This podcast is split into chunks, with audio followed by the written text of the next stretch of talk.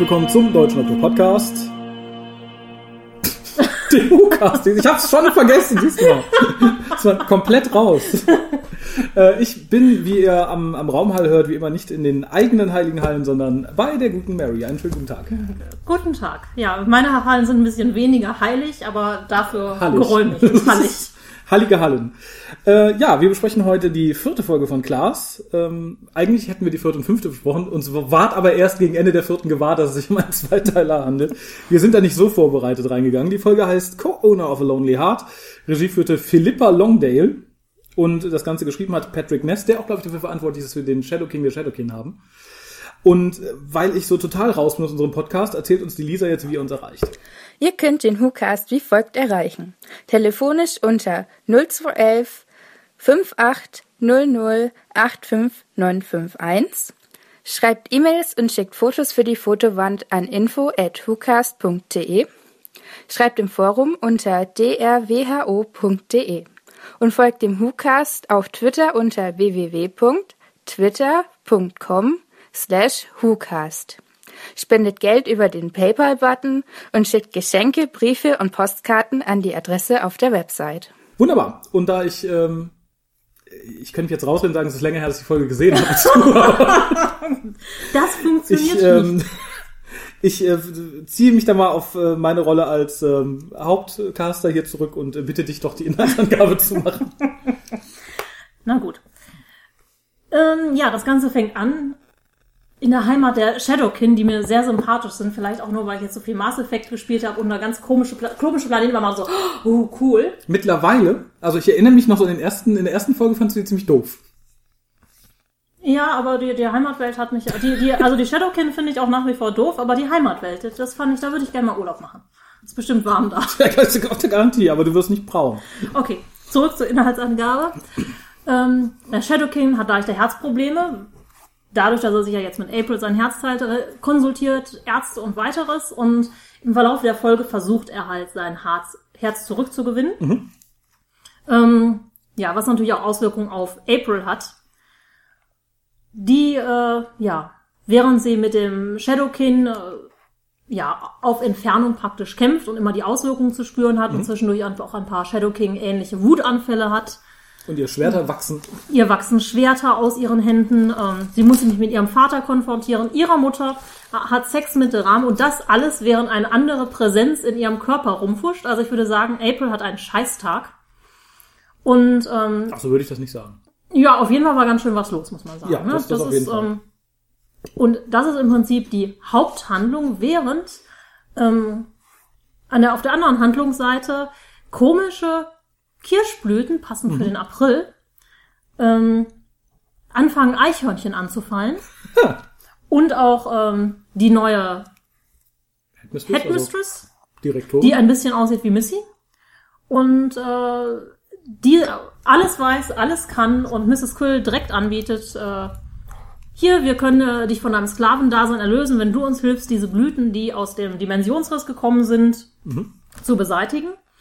Außerdem gibt's noch eine kleine Handlung, wo ähm, der Prinz mit Loverboy einen kleinen Streit hat, weil der nämlich die Massenvernichtungswaffe, das Kabinett der Seelen vor ihm geheim gehalten hat und äh, man das moralisch für etwas fragwürdig hält, ob man denn eine Massenvernichtungswaffe bei sich im Jugendzimmer haben sollte oder halt nicht.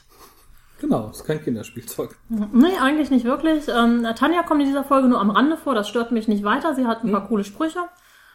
Und äh, ja, ich denke, das ist grob zusammengefasst Ja. die Handlung, ohne sich jetzt zu sehr in Details zu verlieren. Und die dann auch auf einem, einem ziemlich guten Cliffhanger endet, wie ich finde.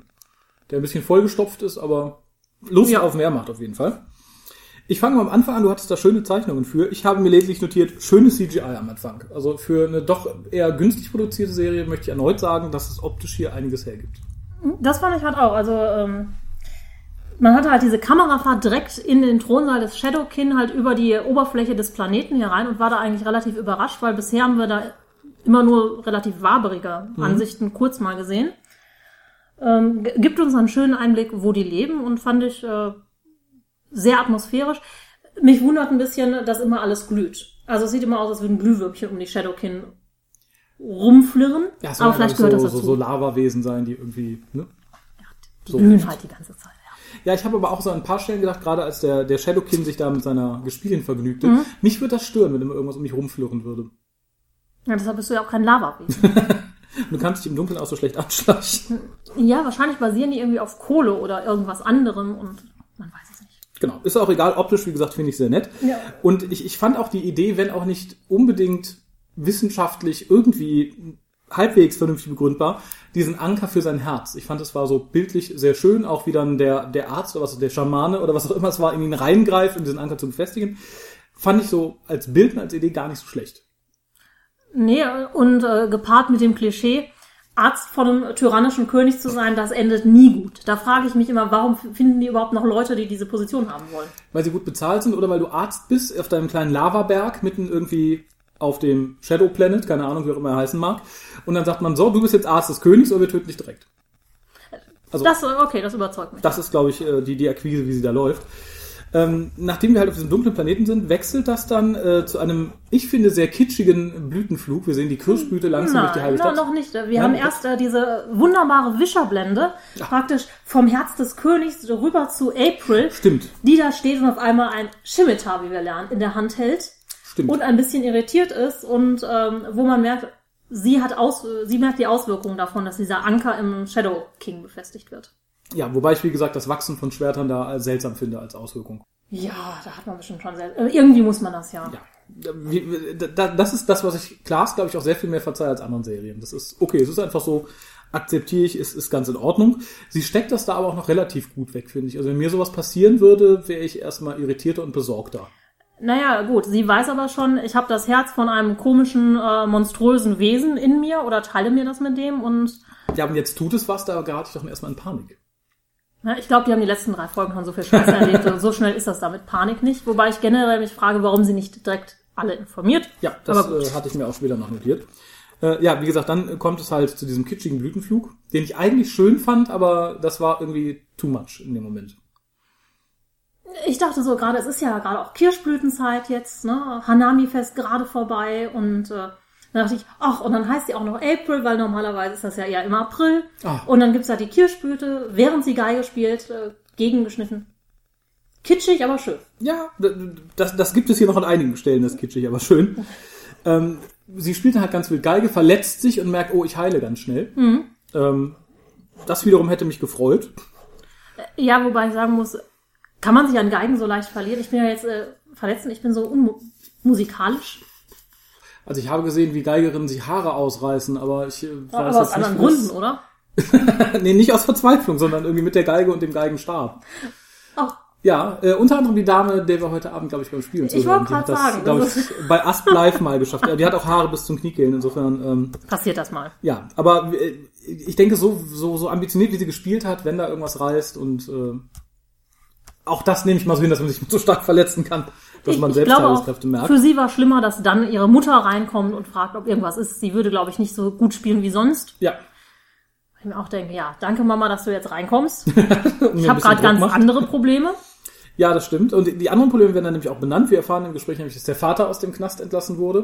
Der, von dem wir ja wissen, viele Leute, die es auch länger nicht gesehen haben wie wir, äh, die beiden, also sich umbringen wollte und die beiden im Endeffekt mitgenommen hat, haben wir überlebt und dafür ist er in den Knast gekommen.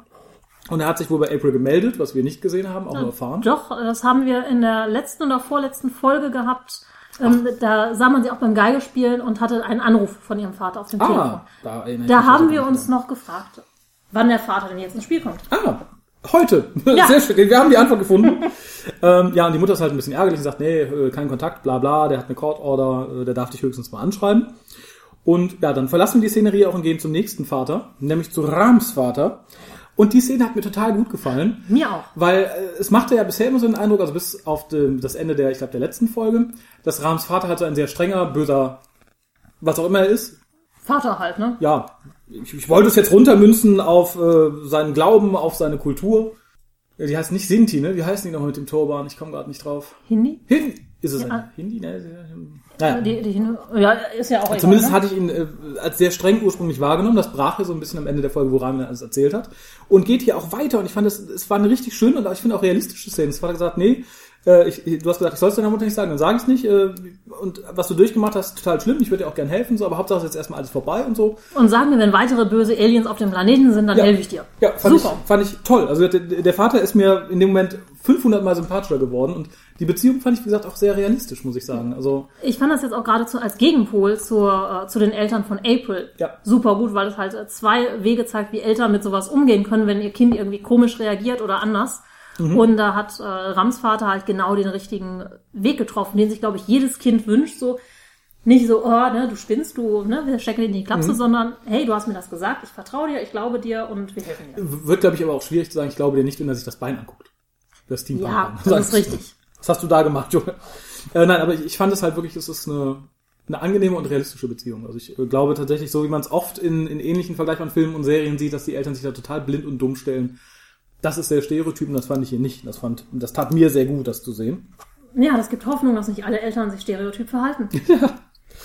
Ähm, dann springen wir weiter zum nächsten Haus. Äh, hier haben wir dann das Love Interest des Prinzen und den Prinzen, die sich halt über die, die, die, den Seelen, das Seelenschränkchen unterhalten. Und auch mal reingucken dürfen. Und da erfahren wir dann halt nochmal, was damit auf sich hat. Da sammeln die Shadowkin all die Seelen drin, die sie platt gemacht haben. Nee, umgekehrt, ne? Da sind die Seelen der, äh, der Rasse des Prinzen, der Namen ich vergessen habe, drin. Ich habe den ja auch vergessen. Der, der lustigen Fischwesen. Und äh, er hat ihn halt mitgenommen und hat ursprünglich gelogen, weil er halt die Hoffnung hatte, die noch irgendwie zu retten. Das erfahren wir ein bisschen später. Äh, und erfahren so in einem quasi Neben, dass das Ganze auch eine Massenvernichtungswaffe ist. Wir wussten das ja schon, aber für äh, Loverboy ist das halt jetzt ganz neu und er reagiert auch ein bisschen pisst. Ja. Auch, dass er das Ganze halt verschwiegen hat vor allen Dingen. Ja. Vor all seinen Freunden. Und dann sind wir auch da schon fertig. Also am Anfang springen wir sehr viel und sind dann in der Schule. Ich finde, wir springen generell relativ viel. Also ich habe das jetzt gerade nochmal verglichen, so mit anderen äh, Folgen. Es gibt unheimlich viele so kleine Zwischenszenen, aber insgesamt passt das halt sehr, sehr gut zum Flow der Folge. Ja, vor allem, weil wir halt auch ganz oft noch auf den Shadowplaneten hüpfen zwischendurch. Ähm, aber erstmal sind wir jetzt in der Schule. Da ist dann die gute Mrs. Quill, etwas genervt wie immer, und wird von der neuen Headmistress angesprochen, die man erstmal von hinten sieht und hört. Und ich hätte, meine erste Reaktion war wirklich, ach Gott, Missy. Ja, das, Das- dachte ich auch. Das ist so vom Typ her nur irgendwie ein bisschen cooler, muss ich sagen, im Laufe der Folge. Ja, nicht so, nicht so überdreht Ja. wie Missy. Das fand ich tatsächlich auch. Und äh, es ist im ersten Moment, man merkt direkt, oh, da ist irgendjemand, der ist Mrs. Quill sehr ebenbürtig irgendwie. Und das tat irgendwie dem Ganzen sehr gut, weil ich habe ganz oft das Gefühl, sie steht halt so ein bisschen über den Leuten. Ähm, ich glaube, das Gefühl hat sie auch. Das zeigt sie auch ganz eindeutig. Hier hat sie halt jemanden, der irgendwie auf Augenhöhe begegnete von Anfang an. Das fand ich super interessant. Zumal da auch dann direkt so ein bisschen Mystery eingestreut wurde, weil die Headmistress halt sagt, ja, nee, die Regierung hat mich, äh, hat mich über sie informiert und wir wissen alles und toll und sind ja so super. Und sie sagt halt direkt, die können doch gar nichts über mich wissen, warum, was will die und so. Äh, fand ich super, ähm, weil wir da jetzt jemanden direkt haben, ähm, derjenige, der letztens komisch kam, der war ja sehr verschwiegen und hat nicht viel gesagt. Und hier haben wir den, mit dem sie kommunizieren kann und das ist halt sehr schön, weil es im Laufe der Folge auch noch weiter weitergeht. Ich finde auch die Bemerkung äh, frightful useful Ja. sehr, sehr gut äh, als Bezeichnung für Mrs. Quill. Das passt, glaube ich, auch ganz gut.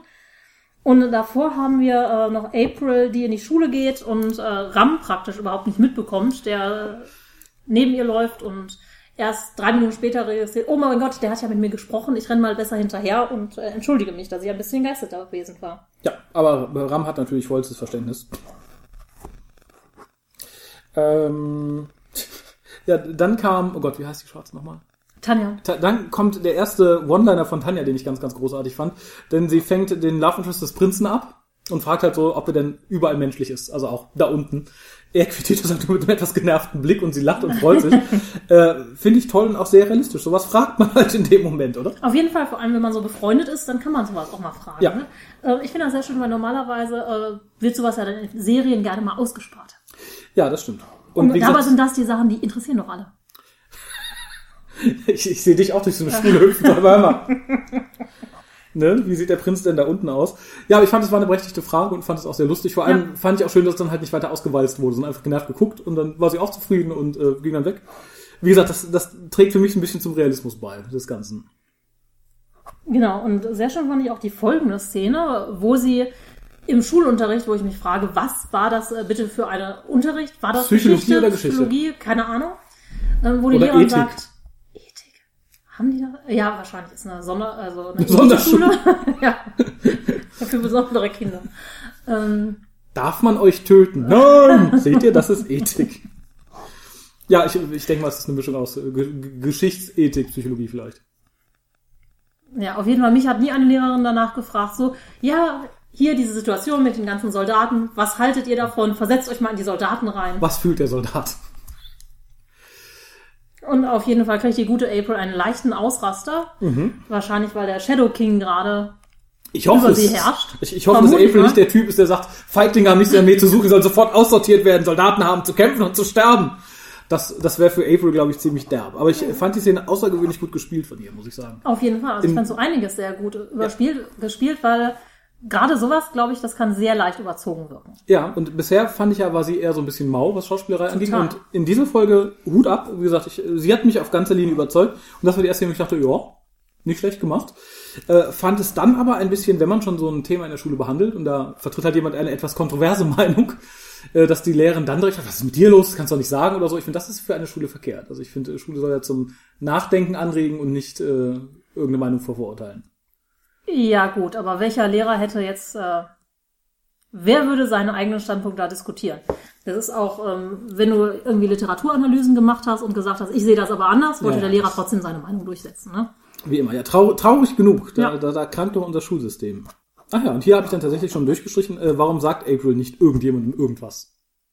Ja. Also gerade meinem Trüppchen hätte ich doch sofort gesagt, hör mal, ich bin heute aufgewacht, da hatte ich ein Schwert in der Hand und äh, hätte gerne x Leute getötet. Das kann nicht normal sein, hat mein Auge auf mich.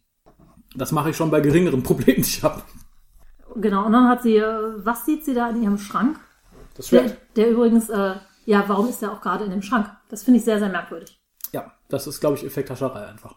In dem Moment hatte ich noch so ein bisschen erwartet, dass sie sich das Schwert nur einbildet. Aber sie benutzt es Ja. ja später. Aber ich glaube, bevor sie das im Schrank sieht, oder kam es danach, äh, dann die Diskussion zwischen Mrs. Quill und dem, dem guten Prinzen, der von ihr verlangt, dass sie zum Elternabend, zum Elternabend geht. Ja, ja, das war, glaube ich, davor, ja. Ich fand tatsächlich, dass Mrs. Quill, der für Mrs. Quill-Verhältnisse relativ gelassen reagiert. Man merkt jetzt zwar an, dass sie ein bisschen stinkig ist, aber äh, ich hätte da mehr Diskussion erwartet. Was bleibt ja anderes übrig? Ich finde, das wurde auch sehr gut nochmal thematisiert, dadurch, dass auch Tanja das ja mitbekommen hat. Ja. Miss Quill ist eigentlich eine Sklavin. Also die hat keine große Wahl. Ja, das stimmt leider. Aber vielleicht nicht mehr lang, wie wir ja äh, später erfahren. Und Ja, Oh dann ruft praktisch ihr Vater an, während sie vor dem Schrank steht, sich fragt, ob sie Wahnvorstellungen hat, was mit ihr falsch ist. Mhm. Und dann kommt auch noch Daddy ins Spiel. Ja, nachdem sie mit Rahm schön gemütlich im Auto Platz genommen hat, um zu kuscheln und zu reden. Ich finde erneut, das möchte ich hier nochmal thematisieren und nachher nochmal ganz vehement diskutieren. Ja, das möchte ich, glaube ich, auch mit Dafür, dass. Rahms Freundin gerade mal vor einem Monat äh, in zwei Hälften zerlegt wurde und das ausgerechnet von dem, dem sein neues Laufend das gerade channelt die ganze Zeit, finde ich, geben die beiden ziemlich Gas. Ja, das finde ich allerdings auch. Dafür, dass sie vorher auch gar nichts miteinander zu tun hatten. Also wenn die jetzt vorher schon immer total interessiert aneinander gewesen wären, hätte ich das vielleicht noch nachvollziehen können, aber das wirkte bisher nicht so. Nee, überhaupt nicht. Also da war das so ein bisschen, ähm, brauchte man da eigentlich einfach einen männlichen Partner, um die Geschichte um April rum irgendwie ins Laufen zu bringen oder das mit dem Shadow King nochmal zu zeigen? Ich, habe keine Ahnung. Ich glaube, man brauchte einfach ein Pärchen, das ein bisschen rummachen kann. Also anders kann ich mir das nicht erklären. den Prinz und Loverboy. Wir brauchen vielleicht auch ein, ein heterosexuelles Pärchen. Tut mir leid, in, in der Welt leben wir, ne, die 90 Prozent, die halt da nichts mit anfangen können. Denen sei es gegönnt. Wie gesagt, ich, ich finde es halt hier nur etwas unglücklich gewählt. Hab mich aber sehr gefreut, als ein Aprils Vater auftaucht. Oh, sehr schöne Einstellung. Wir sehen nämlich zuerst die Hände, die sich auf die Motorhaube stützen. Ja. Und denken, oh, wer ist das? Und natürlich ist es der Vater. Genau. Und äh, ich finde ganz spannend eigentlich, dass April zuerst alleine aussteigt und Mhm. Ram im Auto sitzen bleibt. Ja, sie bittet ihn darum. Guck mal, das habe ich gar nicht mitbekommen. Sie sagt, stay here. Äh, finde ich aber ganz gut, dass sie es tut. Also, weil das war ja eindeutig auch April, die hat gesagt, nee, ich regle das erstmal alleine. Spricht sehr für ihren Charakter. Mich freut an dem Vater sehr, A, dass er wirklich ein bisschen runtergekommen aussieht, wie jemand, der wirklich gerade aus dem Knast kommt. B, seine Stimme, er klang wie der Pate. Und ein bisschen versoffen, fand ich toll. Die erinnern mich auch ganz stark an irgendeinen Schauspieler. Aber Ja, mich erinnert er an den Schauspieler, hast du Fraser gesehen? Ja, Im Laufe aller Staffeln? An den. Bruder von Daphne, der auch so versoffen war. Der ist vom Typ her ganz ähnlich. Auch Brite und redet auch so ein bisschen so. Ich habe gerade überhaupt keine Ahnung. Wenn ich dran denke, setze ich mal ein Bild in die Show Mhm. Notes. Ähm, was mir allerdings ein bisschen leid tat, und das ging bisher immer so ein bisschen unter, das wurde ja halt gesagt, der Vater wollte sich umbringen und hat halt die beiden mitgenommen und Mhm. so. Und hier wird der Vater halt, finde ich, sehr schnell abgeurteilt für jemanden, der vielleicht ganz schwer depressiv war, psychisch krank und das deswegen gemacht hat. Ich finde, hier macht sich die Serie ein bisschen einfach bisher. Also, dass das nicht irgendwie ein bisschen objektiver thematisiert worden ist. Ich hoffe, es wird vielleicht auch etwas objektiver thematisiert, wenn er dabei bleibt. Aber so ist er halt so der stereotype böse Vater einfach. Das ist so, Ja, da muss ich sagen, April hat ja jetzt erstmal sehr stereotype Scheißeltern an beiden Fronten, muss man sagen. Ja, sehr richtig. Und was hätten die noch in diese Folge propfen wollen? Also die Folge ist sowieso schon sehr, sehr, sehr voll mit Dingen, finde ich persönlich. Ja, ja, äh, hätte man vielleicht vorher mal machen sollen oder irgendjemanden im Vorfeld mal erklären lassen, dass der halt wirklich psychisch krank ist und so und äh, hm. Ja, aber was ich dann ganz, ganz toll finde, ist diese, wenn ähm, Ram aussteigt, Mhm. gibt es so eine Art Kamerafahrt, wo wir erst denken, oh mein Gott, ähm, April ist viel, viel größer als ihr Vater, weil sie Mhm. auf einmal auch so ein bisschen selbstbewusster wird, so wenn der Shadow King so langsam ähm, Ja. Gestalt annimmt. Und dann sieht man die beiden wieder nebeneinander stehen und denkt, nee, nee, die sind gleich groß. Mhm. Und dann hast du, also da wird ganz viel mit den Größen von den äh, Charakteren gearbeitet. ja. Wie gesagt, die, die ganze Szene war ganz großartig, auch wie sich dann aufbaut, ihren Vater halt in, in die Knie zwingt sozusagen. Ähm, ja, und ich fand auch gut, dass der Vater nicht einfach wegrennt, sondern später nochmal auftaucht und auch mit der Mutter drüber reden möchte und so und sich Sorgen macht. In vielen anderen Serien wäre es das jetzt erstmal gewesen. Den Vater hätten wir erstmal nicht mehr wiedergesehen. Er war eingeschüchtert gewesen und weg. Insofern auch da ein großer Pluspunkt an diese Serie. Dann kam eine Szene, die ich ganz toll fand, weil das sind meine beiden liebsten Frauen, die dann aufeinander trafen. Die Headmistress und äh, Mrs. Quill, die halt dann, ähm, ah, ich bin, ich bin noch etwas zu früh, weil äh, erst taucht die Headmistress ja am, bei Ram und äh, April auf. Genau. Und äh, moppert sie halt erst an, sollten ja im Unterricht sein, weiß halt genau, wo sie gerade Unterricht hätten und bei wem und zeigt dann aber plötzlich ganz schnell ganz viel Verständnis und sagt so, ah nee, nee, dann, äh, ne, dann bringen sie mal nach Hause, ist gut, ich sag keinem was davon. Genau, und wir sehen jetzt diese mysteriösen Blüten noch einmal, Ja. die nämlich äh, die Headmistress angreifen, mehr oder weniger. Also ein bisschen, In den Finger beißen. ja. Die Bisse fand ich übrigens relativ gut realisiert. Die sahen sehr echt aus und auch sehr alienhaft interessant. Das äh, wäre schlampiger gegangen. Aber ja, mich hat es da sehr beruhigt. Ähm, wir haben uns am Anfang gefragt, was das für Blüten sind. ja, dass es keine normalen Kirschblüten waren, weil sie halt komisch aussahen. Ja. Ja, fand ich auch. Ähm, ja, daraufhin trifft sie sich halt mit Mrs. Quill in ihrem Büro. Und Ja, äh, noch nicht. Erst äh, lauscht Mrs. Quill nämlich noch ähm, Ach, den Prinzen und äh, Prinzen und Loverboy bei ihrem äh, moralisch, äh, bei ihrer moralischen Debatte, ob man denn jetzt eine Massenvernichtungswaffe bei sich im Jugendzimmer haben darf oder Ja. nicht. Da mischt sich, glaube ich, auch noch mal ganz kurz äh, Tanja ein. ja, aber wird, glaube ich, relativ schnell. Ja. Das war, glaube ich, nicht, nicht der Rede wert. Ich frage mich halt, inwiefern Mrs. Quill schon wusste, was es mit der, mit der Cabinet und äh, dass er sie besitzt und warum er sie besitzt auf sich hat und ob sie das hier erst so richtig realisiert hat. Also für mich sieht es halt so aus, äh, als hätte sie nichts gewusst, weil sie steht da ziemlich mit offenem Mund da und Ja. äh, scheint so ein bisschen zu staunen, was sie ja normalerweise nicht tut. Das stimmt. Ja, und sie staunt dann direkt weiter in der nächsten Szene, weil sie halt von der Hespen... Nee, immer noch nicht. Immer noch nicht. Oh Gott, Immer bin ich noch zwischendurch eingeschlafen. Das tut mir sehr leid. Nee, da, dann beginnt nämlich diese endlose cheesy Szene bei April im äh, Zimmer. Tatsächlich? Die habe ich erst danach. Hast du die erst danach? Ja gut, dann erzähl du erstmal, was du, vielleicht bin ich auch mit meinen äh, Mhm. Sachen hier durcheinander. Wie gesagt, dann fängt halt zumindest so die Diskussion an. Ich habe das war auch dann am Anfang noch ein bisschen gegengeschnitten. Mhm. Darum, dass halt die Headmistress sagt, Mrs. Quill, wir brauchen sie, wir wissen im Endeffekt, wer sie sind und wir können ihnen einen Deal anbieten und erklärt ihr halt, was es mit den Blumen auf sich hat, die sich auch wild in ihrem Töpfchen vermehren. Viel später. Viel später. Viel später. Naja. Weil ich kann mir das nämlich daran nur so gut merken, dass es da diesen großartigen Schnitt gibt, wenn äh, Mrs. Quill in das Büro geht von der Headmistress Mhm. und dann sieht man praktisch wie durchs Schlüsselloch dahin und dann kommt der Schwenk auf das, äh, ja, auch wie ein Schlüsselloch-Ausschnitt, Mhm. wo wir ähm, Ram, April und die Mutter am Tisch haben. Ah, okay. Gut, dann, dann nehme ich alles zurück. Wir haben nämlich dazwischen erst dieses, äh, April und Ram sind dann auf einmal bei ihr im Zimmer, ihr geht es halt schlecht und er sagt Sachen, wo sie dann sagt, ähm, das ist so cheesy, ich müsste jetzt eigentlich lachen, aber ich bin tatsächlich sehr berührt. Ja, und das ist Glück für Rahm, weil ich glaube, er wollte, dass sie berührt ist. Er Ja. wollte keinen Scherz machen in dem Moment. Ganz schlimm fand ich übrigens ihr Mädchenzimmer mit rosa Wand, äh, rosa Vorhängen. Das, das war mir ein bisschen too much. Nee, das ist keine, das war eine petrolfarbene Wand. Aber da war sehr, sehr viel rosa in dem Zimmer drin und so komische Gegenstände, die aussahen wie Küchenquirl.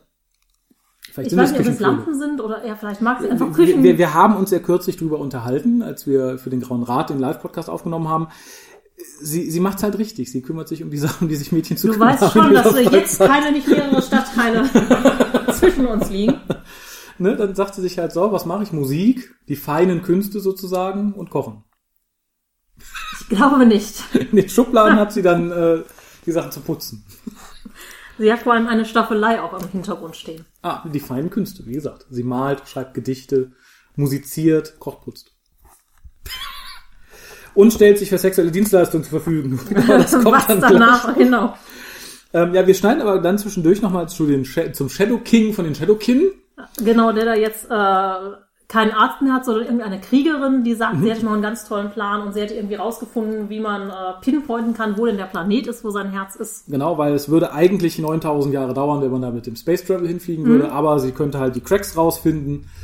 Äh, und man merkt halt zwischen den beiden herrscht ein gewisses Interesse, was das widerspiegelt, was dann im Gegenzug auch gerade bei, bei Rahm und der guten April passiert. Denn da setzt jetzt furchtbar kitschige Geigenmusik ein. Ja, extrem kitschig. Ja, und äh, da, dann legen die beiden halt los. Und wie gesagt, das finde ich halt Das finde ich total Viel- schwierig, unpassend und ja. irgendwie, also wenn deine Freundin einen Monat tot ist und die wirklich, du die nur ansatzweise geliebt hast, also eigentlich hat er ja behauptet, er hätte sie geliebt Ja. oder sie wären schon länger zusammen gewesen. Vor allem, wenn sie so traumatisch Ahnung. gestorben ist. Das finde ich dann nochmal. Ja, nach dem jahrelangen Krebsleiden wäre das vielleicht noch was anderes, aber Ja, und normalerweise, ich kann es verstehen, wenn jemand sagt, oh, ich brauche jetzt Sex, um mich abzulenken, irgendwie, das war alles so furchtbar und traumatisch. Da gibt's ja auch Sachen, wie man das dann damit kompensiert. Mhm, Da nehme ich aber niemand aus meinem Freundeskreis für. erstmal das nicht. Und ich finde, dass es dann auch beiden so geht, dass die, also dass beide sagen, ja, wir hatten jetzt, das ist ja auch das, was sie so ein bisschen als Begründung anführen, so, ja, du hast das durchgemacht, was ich durchgemacht habe, das passt und da kann ich mich, das finde ich halt ist so eine Begründung, die hat mich damals schon in Torchwood gestört, als Gwen mit Owen, nicht mit Owen, ist es Owen? Owen in die Kiste gestiegen ist. Da hieß es ja auch so, nein, äh, mit ihm kann ich mich nicht austauschen, sonst kann ich ja keinem davon reden und das ist halt ein ganz anderes Gefühl von Nähe und Vertrautheit und darum ist ja diese Affäre eingegangen und äh, Wirkt halt immer wie eine Ausrede. Also wenn man einfach sagt, nee, wir fahren uns jetzt anziehen und das ist uns jetzt scheißegal, dass da irgendwie das vielleicht nicht ganz korrekt ist zu diesem Zeitpunkt, dann ja, aber Ja, und äh, so wirkt es halt hier auch. Ein bisschen humoristisch fand ich dann irgendwie, ich weiß nicht, ob es äh, die Intention war, dass halt der Shadow King in dem Moment auch ein bisschen heiß wird und sich auf seine Kriegerin stürzt. Ja, Ähm. und die dann auch noch fragt, war's gut. Ja, und sie dann sagt, hast du kein, hast kein Interesse mehr, weil er sagt, nee, das bin ja gar nicht ich und äh, ne, ich werde da beeinflusst. Äh, ja, wie gesagt, dann die, die Szene mit der Rummacherei zwischen April und Rahm hätte man jetzt auch nicht so ausschlachten müssen. Das fand ich irgendwie, das war nur drin, damit es drin ist. Ja, vor allem, es war wirklich wie in einer romantischen Komödie, dann dieses über den Stuhl, die Kamera langsam hin zum Bett. Das, Kitschiger das geht's romantische Öffnen des BHs oder so. Also allein mit der Begründung so, nee, wir müssen jetzt Stress abbauen und haben dasselbe durchgemacht, ist das vielleicht nicht die Dann- Methode der ja. Wahl. Also Davon abgesehen, dann äh, stellt man es nicht so romantisch dar. ja, ich wollte gerade sagen, dann geht man anders miteinander um, nicht nicht so. Ähm, Aber sehr schön fand ich, und auch ein Klassiker eigentlich, wie dann die Mutter reinrollt. ja, und er äh, schnappt sich noch schnell das Kissen, hält es sich irgendwo vor. Fand ich sehr schön. Ich finde allerdings, das war auch wieder, ich glaube, das ist- die stereotypste Figur, äh, Aprils Mutter, dass sie sich so tierisch drüber aufregt. Also die Tochter ist ja jetzt nicht gerade erst zwölf oder so, da hätte ich vielleicht verstehen können, aber dass sie dann halt so einen Tamtam macht, das fand ich schwierig. Ich fand auch ganz witzig, dass äh, Ram nicht direkt sagt, hey, ich bin Ram oder sowas, sondern dass die Mutter dann erst nochmal April nach dem Namen fragt. später. Ja, ja, er ist halt sehr schüchtern, nehme ich mal an, der gute Ram. Ja, natürlich. so kommt er rüber. Als Fußballer. Ähm, tja, Und ich finde halt auch tatsächlich, ähm, genau, dann gibt's noch irgendwie so eine kleine Außenszene, Mhm. wo irgendwer fragt, ähm, ist das nicht eigentlich die falsche Saison dafür, dass diese Blumen blühen? Ach ja, genau. Äh, Das ist, glaube ich, der, der, der Prinz, ähm, oh Gott, das schaut mich jetzt Namen schon wieder an. Tanja. Äh, Tanja. Und äh, des Prinzes Love Interest, die sich halt nicht so überhat. Der Prinz Genau. sagt, ich kenne mich hier mit den Seasons nicht aus, keine Ahnung. Und Loverboy schneidet sich dann halt, oder denkt, er würde sich daran schneiden, irgendwie an Blüten. Genau. Ähm, fand ich gut und das wird halt wieder, äh, wechselt dann zu dem Gespräch mit Mrs. Quill, Genau. wo wir halt die, die Blumen auch in den, in den Topf langsam immer mehr werden sehen. Und die Headmistress redet halt dann im Endeffekt Tacheles. Sagt so, ja, wir wissen im Endeffekt, wer du bist, was du bist, dass du uns helfen kannst. Und wir können dir, also sie sagt noch nicht, wer sie ist. Das hätte mich ja am meisten interessiert, also für wen sie arbeitet, woher sie Informationen hat und so. Aber sagt im Endeffekt, wir wissen, du kannst uns helfen und wir können dir halt anbieten, dass du deinen freien Willen wieder bekommst. Und ja, dann, dann grinst sie halt. Es wird halt noch kurz demonstriert, dass die Blüten, wenn sie jemanden äh, angeknabbert haben, sich halt ganz schnell vermehren. Und dass, glaube ich, eine einzige Blüte auch durch diesen Raum Zeitriss in der Nacht gekommen Genau. ist. Und, sie das sagt halt, die Leute, die sie nicht frisst, ähm, die wird sie halt dann irgendwann ersticken, weil es halt so viele Blüten werden. Äh, Finde ich ganz interessant. Und sie hat auch schon festgestellt, dass es halt kein, kein, kein, kein denkendes Wesen oder so, mit dem kann man jetzt nicht groß verhandeln oder so, sondern es ist halt einfach eine doofe Pflanze, die halt das einfach tut, was sie tut. Ja. Finde ich gut, weil dann kann man halt, äh, weil dadurch, dass man jetzt hier schon wieder ein Pflanzenwesen hat, wie in der letzten Folge auch, finde ich gut, dass man das zumindest differenziert und sagt, ja, mit dem kannst du halt, das kannst du halt nicht zu Tode quatschen, dass es dann irgendwann platzt und stirbt oder so. Das macht einfach, was es tut. Ähm, ein bisschen vorher in der Szene, das hatte ich vorhin vergessen, fand ich sehr schön, dass die Headmistress Mrs. Halt fragt, ob sie denn heute schon Eichhörnchen gesehen hätte oder Vögel singen und äh, Mrs. Quill fragte, ob sie denn jetzt total durchgeschallert seien. Finde ich großartig. Und wir haben einen kleinen Verweis auf, äh, Dok auf den Doktor wieder, so über fünf Ecken, Denn äh, die Headmistress merkt am Anfang ja, dass halt der gute Prinz ja Smith mit Nachnamen heißt, dann könnte er direkt John mit Vornamen heißen. Und das wäre ja eh so ein unmöglicher Name. Es gibt ja auch keinen unter 35, der heute so heißen Ja. würde. Und äh, ich sah es als Wink zu Dr. Who. Das kann man auf jeden Fall. Ähm, wobei äh, die Headmistress schon eh eine Vorliebe für Namen haben. Sie, sie meinte auch, äh, Mrs. Quill würde nicht aussehen wie eine Andrea. Das stimmt. Aber ich finde, da hat sie recht. Das ist wahr, ja. Sie sieht nicht aus wie, wie, wie ich könnte jetzt nicht sagen, wie sie aussieht, aber wie eine Andrea sieht sie nicht aus. Vielleicht wäre eine Talia. Ta ja, Ta ja, es so, so, so, ungern ich den Namen auch mag, aber es äh, passt. Es würde auch in, in Garibaldis Beuteschema passen. ne, Auf jeden Fall. Nur Ja, der käme äh, nicht lebend aus dem Aufzug raus. Nein, auf gar keinen Fall. ähm, ja, dann gibt's dieses unheimlich äh, peinliche Gespräch. Ich glaube, ich weiß nicht, ob jeder das schon mal mit seiner Mutter geführt hat. Äh, das ist äh, Nur Mädchen, glaube ich. wahrscheinlich hauptsächlich Ich Mädchen. glaube, Jungs nicht. ja. Ich, ich habe aber nur darauf Habt ihr gewartet. denn auch verhütet? Genau. Oh mein Gott. Und ich, ich frage mich, welcher Teenager, wobei ich, ich finde, die beiden sind schon zu alt für so ein Gespräch, muss ich ganz ehrlich sagen. Vielleicht Mhm. auf sollen sie sehr Fall. viel jünger sein, das weiß ich gerade nicht. Äh, aber welche Teenager sagt im Moment, oh nein, Mama, habe ich vergessen. Oder nein, er dürfte nur hinten rein. Also das ist so, das sagt, da da wird doch jeder Teenager, ja, ja, natürlich, Mama. Ne? Die Gedanken machst du dir auch hinterher. Äh, insofern finde ich die Frage irgendwie, Und ganz, ganz toll fand ich äh, von Rahm, dass, ja, ähm, sie hat ihren Vater gesehen und war deshalb so ein bisschen upset. und dann bin ich nach Hause gekommen, hab sie gevögelt. Fand ich, war eine großartige Begründung. Das ist auch die, die der Mutter sagt, ja, ihrer Tochter ging es gerade ein bisschen, da habe ich gedacht, ne, so ein kleiner Orgasmus. Ja, wenn überhaupt. Wenn Ja. überhaupt. Ne, So ein kleiner Orgasmus für mich beruhigt sie dann schon.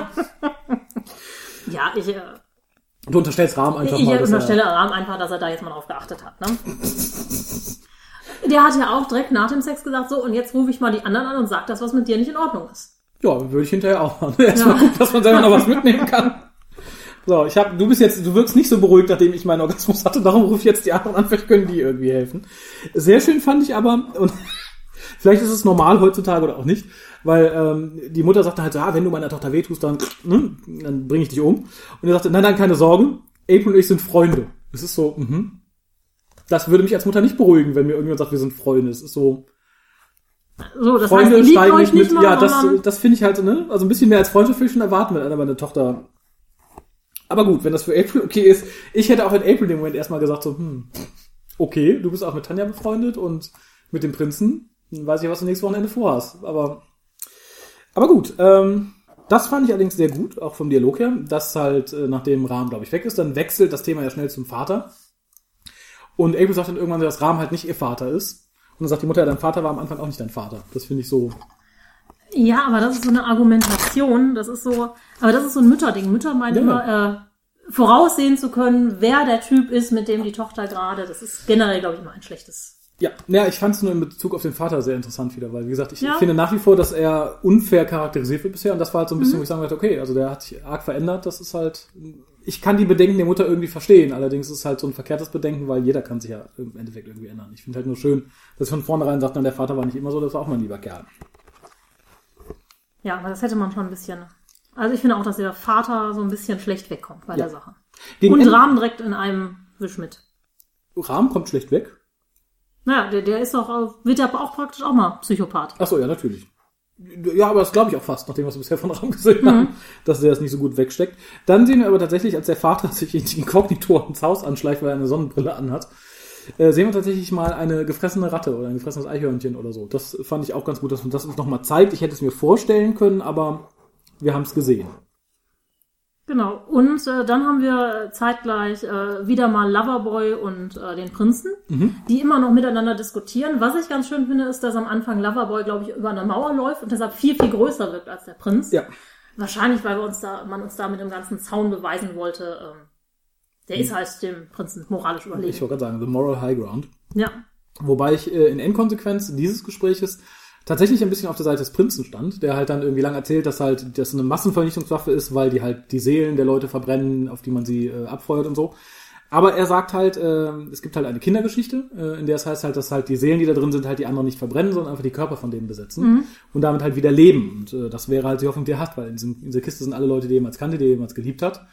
Äh, wobei dann natürlich äh, sein Love Toy sehr zu Recht sagt, na dann bringst du halt ein anderes Volk um, ne? Das ist ja überhaupt geschwungen, irgendein Stück auf jeden Fall. aber ich kann zumindest da nachvollziehen, dass man sich diese Hoffnung aufrechterhält. Selbst wenn es nur eine Kindergeschichte ist, in die man nicht wirklich glaubt und selbst wenn man sagt, okay, dafür müsste ich halt in Kauf nehmen, ein anderes Volk auszulöschen, sonst man sagt, ich könnte, wenn ich wollte. Die sind halt nicht für immer verloren. Ja, Ja, ich klar, da, da, da denke ich mir einfach mal, ne, ja, dann äh, lösche ich halt die Seelen von einem anderen Volk aus. Ist ja eigentlich wurscht. Ne? Das ist, In, das in Summe bleibt es gleich, aber ich machen. bin glücklicher. Und wenn du von dem anderen Volk keinen übrig lässt, ist da auch keiner traurig. Ja, aber wenn man da wieder zwei übrig lässt, dann geht das ganze Theater von vorne los. Das, das, das stimmt natürlich. Du kannst natürlich sagen, okay, du schnappst dir die Shadowkin, die eh Arschlöcher sind, und machst das mit denen. Ist halt die Frage, ob deine besten Freunde komische Lavawesen sein wollen. Ich hätte damit meine Probleme. Ja, also dauerhaft auf dem Planeten möchte ich auch nicht wohnen. Nein. Muss ich ganz ehrlich sagen. Nein, ich möchte auch dauerhaft so einen Körper nicht haben, glaube ich. Nee, ich glaube ich auch nicht. Du kannst ja nicht mehr im Papiergeschäft einkaufen. Puff! Kriegst ja überall überhaupt? Moment. Steintafel. Ja, wahrscheinlich. Aber die schreien, ich glaube, die sehen nicht aus wie ein Volk, was so eine Schriftsprache entwickelt hat. Die schreien einfach. Wobei, die scheinen ja Space Travel zumindest. Stimmt. Vielleicht haben sie, ja, Symbole muss man auch irgendwo draufmalen. Ja, die, die müssen auch auf die Schiffe gehen können und irgendwer muss ja mal gesagt haben, hey, Heureka, hier, so macht man äh, Raumfahrt. Hier sind die Blaupläne für verdammt. ja gut, vielleicht, hm, ja, vielleicht haben sie feuerfestes Papier. Es gibt auch keine Bäume, Papier werden sie sowieso nicht haben. Nee, Dünne Lavaplatten. Kohle, genau. Graphit. Diamanten. Die haben Diamanttafeln, auf denen die schreiben. Das, ah, das ist bestimmt ganz schön. Das, ist, das haben sie so nicht gezeigt. Ja. Alles dunkel und dreckig, nur alle die Bibliotheken hell erleuchtet vor Kristallen. Äh, dann kommt übrigens Tanja mit dem schönsten zweiten One-Liner. Den darfst du sagen, weil ich, ich fand das so, so lustig. Äh, Nee, du darfst ihn ruhig sagen. Ich, äh, ja, Okay. das ist praktisch dieses, äh, ja, Tanjas äh, Körper wird gerade vom Shadow King über... Äh, Genau, Rahm hat angerufen. Genau. Aber äh, er, Und- er hatte eine so lustige Stimme, als hätten sie gerade Sex gehabt. Muss man ehrlich sagen, Tanja hatte drauf. Ja, die, äh, die hat es. Dafür, dass sie aber, das zeigt, glaube ich, auch, dass sie kein Interesse an Rahmen hat, irgendwie als, als Partner oder so. Das konnte man bisher vermuten, weil sie ja so gut befreundet sind und so. Weil sie das halt sehr locker wegsteckt. Also sie wirkt jetzt nicht deprimiert oder so. Ich bin froh, dass man das ausgelassen hat. Ich finde sehr, sehr, also ich finde auch sehr, sehr gut, dass man das gezeigt hat, dass sie das locker nimmt. Ja, das äh, war, dass man halt wirklich sagen kann, okay, der verrät jetzt nicht die gute Tanja, weil äh, April hübscher ist oder so oder williger, sondern da war auch nie Interesse. Fand ich gut und wie gesagt, gerade den Satz fand ich sehr, sehr, sehr, sehr lustig. Super gut, ja. Ja, äh, dann wurde es für mich ein bisschen zu repetitiv, weil dann irgendwie die, die Kriegerin sagt, äh, lieber König, der andere hat ja fast recht, der hat nur äh, jenes und dieses sich nicht getraut. Ich setze jetzt nochmal so einen Anker in Herz, das klappt ganz bestimmt, es wird nur ein bisschen mehr wehtun, weil ich das gründlicher mache. Und dann haben wir halt d- d- denselben Schmuh nochmal gepaart mit der Endkampfszene sozusagen mit April und ihrem Papa. Ja, das ist übrigens sehr, sehr schön gemacht. Ähm, April hat nämlich mittlerweile die Schnauze voll von der Standpauke von ihrer Mutter. Geht raus und diagonal dazu kommt ihr Vater zur Gartentür wieder rein und wir haben praktisch den Showdown auf der Terrasse. Genau. Erstmal zwischen Mama und Papa, während April sich genervt auf die, Kau auf die, die Bank setzt. Das fand ich sehr, sehr gut. Aber wie gesagt, dann als äh, der, der, der Shadow King halt anfängt, irgendwie zu merken, das hilft doch nicht und er hat Schmerzen und er regt sich auf, sie regt sich über ihren Vater auf, zieht dann die Schwerter, kämpft wieder und gut fand ich in dem Moment die Musik. Ich fand es auch. Die Musik richtig- war total großartig. großartig, Ja, ja. ja, ja. Das äh, habe ich mir auch notiert. Toll zu dem Ganzen. Äh, wie gesagt, ich, ich fand es in dem Moment ein bisschen too much, was April anging. Allerdings fand ich die Szene dann sehr schön. Also es lockerte sich dann irgendwann, aber gerade der Anfang, als sie auf ihren Vater losgeht und so, da dachte ich so, uh, ist doch ein bisschen, bisschen too much. Aber als er dann am Boden liegt und es wird ein bisschen erzählt, sie sagt halt so, nee, du hast uns alles genommen, du hast äh, Mama in den Rollstuhl gesetzt und hast halt auch mein Leben irgendwie damit ein bisschen versaut und so. Da fand ich es richtig, richtig gut. Ähm, vor allem die Musik war wirklich großartig. Wo wo es bei mir dann wieder so ein bisschen aussetzte, war halt, weil es irgendwie so klar war, der Moment, als sie ausholt, um ihren Vater zu töten, der am Boden liegt, und der Shadow King tötet halt äh, seine, seine Kriegerin. Und du siehst dann halt die beide ausholen, siehst, der Shadow King seine tötet. Mir war klar, dass sie ihren Vater nicht getötet haben Ja. wird. Und das dann nochmal so zu überdramatisieren, fand ich. Ich fand eigentlich äh, vorher schlimmer, als sie die ganze Zeit mit den beiden Scimitars gekreuzt über dem Kopf äh, dastand. Ja, Sehr gut hat. fand ich aber, wie der Vater sagte, hey, unsere Tochter ist auf mich losgegangen mit zwei Schwertern und sie sagt, nee, nee, das sind Scimitar. Ja. das, das stimmt allerdings. Ähm, Ja, und dann kommt praktisch das ganze Team to the rescue. Erst Mhm. Ram natürlich, der äh, seiner ja, Freundin, Love Interest, whatever, das, die das noch abhalten, zeigen, ne? ja, will äh, ihren Vater umzubringen und der Rest kommt natürlich wie immer zu spät. Ja, nur Mrs. Quill kommt nicht. Die sitzt ja gerade da und verhandelt noch. Ähm, was ich dann allerdings überraschend fand, nachdem der Vater halt gesagt hat, ja gut, dann gehe ich halt, wenn du das willst, bla bla bla und überlebt, äh, dass sie plötzlich in ihre Mutter greift und ihr irgendwas antut, von dem wir nicht wissen, was es ist. Sie leuchtet, fällt Und- hin. Und kann dann ihre Beine wieder bewegen. Ja, und da frage ich mich halt, warum? Was, wo, wie, was, warum hat April das gemacht? Wusste sie irgendwas? Wenn ja, was wusste sie? Was, da fehlt mir halt so ein bisschen die Erklärung. Das war Kommt vielleicht noch. hoffentlich. Es war zwar schön dramatisch irgendwie, aber ein bisschen albern. Das Oh, so. was ich übrigens noch sehr bedenklich finde, ist ähm, am Anfang, als April praktisch hinfällt, weil sie Schmerzen hat oder weil irgendwas mit ihr passiert Mhm. wegen dem Shadowkin, will ihr Vater zu ihr eilen und die Mutter stellt sich dem Vater in den Weg, so du fasst unsere Tochter nicht an mäßig. Und Stimmt. da denke ich mir, hey, du sitzt im Rollstuhl, du kannst ihr jetzt gerade nicht helfen und dann willst du doch eigentlich, dass erstmal der Tochter geholfen wird Ja. und nicht, dass du dem Vater da jetzt Ja, vor allem Weg hätte ich versperrst. selber dann erstmal nach der Tochter geguckt Mhm. und nicht irgendwie dem Vater mich in den Weg gestellt. Aber das ist, glaube ich, in Scheidungs- und Scheidungskriegsehen oft so, dass dann halt die Kinder in zweiter Reihe stehen. Neben den Wünschen der Eltern. Äh, schön war allerdings der Cliffhanger, der mich diesmal überrascht, weil ich nicht mit dem Cliffhanger gerechnet hatte, muss ich ganz ehrlich Ja, sagen. ja, auch überhaupt nicht. Und ja, das war halt, dass sie sagt, so, ich weiß jetzt, wo du bist. Und der Shadow King sagt, ich weiß, wo du bist. Und dann sagt sie, aber ich komme jetzt zu dir, dann hole ich dich und ich hole mein Herz wieder. Öffnet mit ihren äh, Schwertern, hühü, äh, ein Loch in Raum und Zeit, hüpft durch.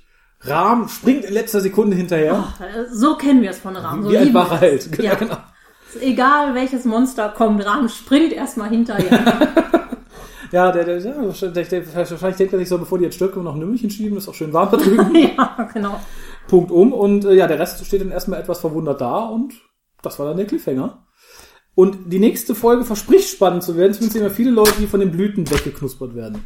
Also sehen wir es mal wieder ein bisschen blutig. Ich hatte in der Folge mit mehr Blut gerechnet. Also ich dachte zumindest, der Vater verliert ein Bein, einen Arm oder so mal, aber Enttäuschend. das ging ja diesmal relativ unblutig zu. Ja. Ram hat schon ein Bein verloren. Wie viele Körperteile sollen noch verloren werden in dieser Serie? Ach, da, da geht einiges. Also ich, wie gesagt, ich, ich finde, man sollte durchaus äh, anstreben, äh, The Walking Dead da zu übertreffen.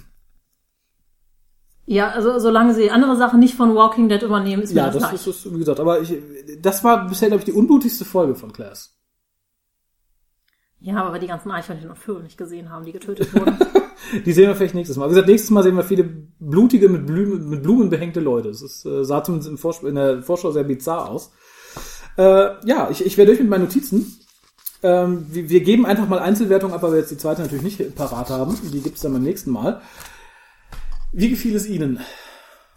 ich habe die Wertung schon wieder vergessen. Eins bis zehn. Ein, eins bis zehn, ja, das ist, ich Da komme sind immer wir ganz simpel. Keine Penisse hier, gar nichts.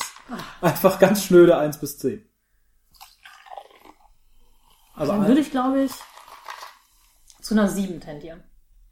Wunderbar. Ich, da bin ich tatsächlich mit dir ziemlich d'accord. Ich hatte auch die 7 gegeben. Äh, ist überdurchschnittliche Fernsehunterhaltung. Ähm, für Klaas selber fand ich's gut. Also ich, mir haben schon Folgen besser gefallen, glaube ich. Ähm, es war mir zu unblutig, eindeutig. Das war mir ein bisschen zu kitschig an der einen oder anderen Stelle. Ja, ähm, aber trotzdem, was Realismus angeht, ist die Serie für mich immer noch ganz weit vorne. Also das Verhalten von Charakteren angeht. Ja. Wie gesagt, Rahm und April. Ich bin sicher, es gibt Leute, die handeln so. Ja. Nicht, dass Das ich es unbedingt nachvollziehen kann oder so. Mir ging es halt hier wirklich zu schnell. Also wie gesagt, wenn meine Freundin irgendwie in zwei Teile zerlegt wurde, vor nicht mal 30 Tagen, nee. Ja, wir wissen ja jetzt nicht genau, wie viel Zeit vergangen Ein ist. Monat. Wirklich, ist ein Monat vergangen? Na gut. Ähm, Wird gesagt. ja. Also, Also, wie gesagt, ich kann es halt schon irgendwo nachvollziehen, aber dann glaube ich nicht so und dann, äh, dann ist der Kitsch irgendwie unpassend. Ja. Ich kann es schon verstehen, so, hey, ne, wir sind beide mies drauf und komm, lass uns mal, ne, so ganz äh, aber no ich- strings attached. Ja, aber aber ich- dann muss das anders aufgezogen ja, ich werden. wollte sagen, ich glaube, diese, die schnelle Nummer mit Abknicken über Sofa hätten sie in so einer Serie nicht verkaufen dürfen. Also ich glaube, das, Vielleicht ist das eigentlich diese No Strings Attached Nummer, aber äh, die müssen die halt so verkaufen, weil. Na, wie gesagt, so kann da, dann hätte ich, dann hätte ich es, glaube ich, nur angedeutet. Dann hätte ich die, glaube ich, irgendwie verschwitzt aus dem Wandschrank kommen lassen in der Schule oder sowas. Also Ja, das, ja äh, zum Beispiel. Das wäre, glaube ich, äh, passend. Aber mit diesem ganzen Romantikgedöns und so, die können ja jetzt auch noch nicht schwer verliebt oder so. Nein, finde ich, wie gesagt, das finde ich tatsächlich ein bisschen inkohärent. Äh, aber wie gesagt, nichtsdestotrotz, schöne Folge, hat mich sehr gut unterhalten. Einige sagten ja, mit Folge 4 nimmt äh, Klaas so einen, so einen Schwung nach unten. Sehe ich bisher nicht. Vielleicht ist es in der ersten Folge so, aber gerne. Also ich finde tatsächlich, es sollte mehr Serien geben, die so, einen- so einen Ton anschlagen. Wäre ich glücklich. Ja, Also- nicht nur du. Serientechnisch. Ja, dann bedanke ich mich. Es war mir wie immer ein Fest. Gleichfalls. Wir hören uns alle beim nächsten Mal und ähm, ach, ja, nach drei Monaten fallen mir keine intelligenten Schlussworte ein. Wenn eure Freundin stirbt, versucht einen Monat zu warten, bevor ihr euch an eure gut befreundete Mitschülerin ranmacht. Ja. Sollten wir eigentlich mal einführen. Also Captain Planet fand ich auch, der hat am Schluss ja auch mal so einen weisen Rat.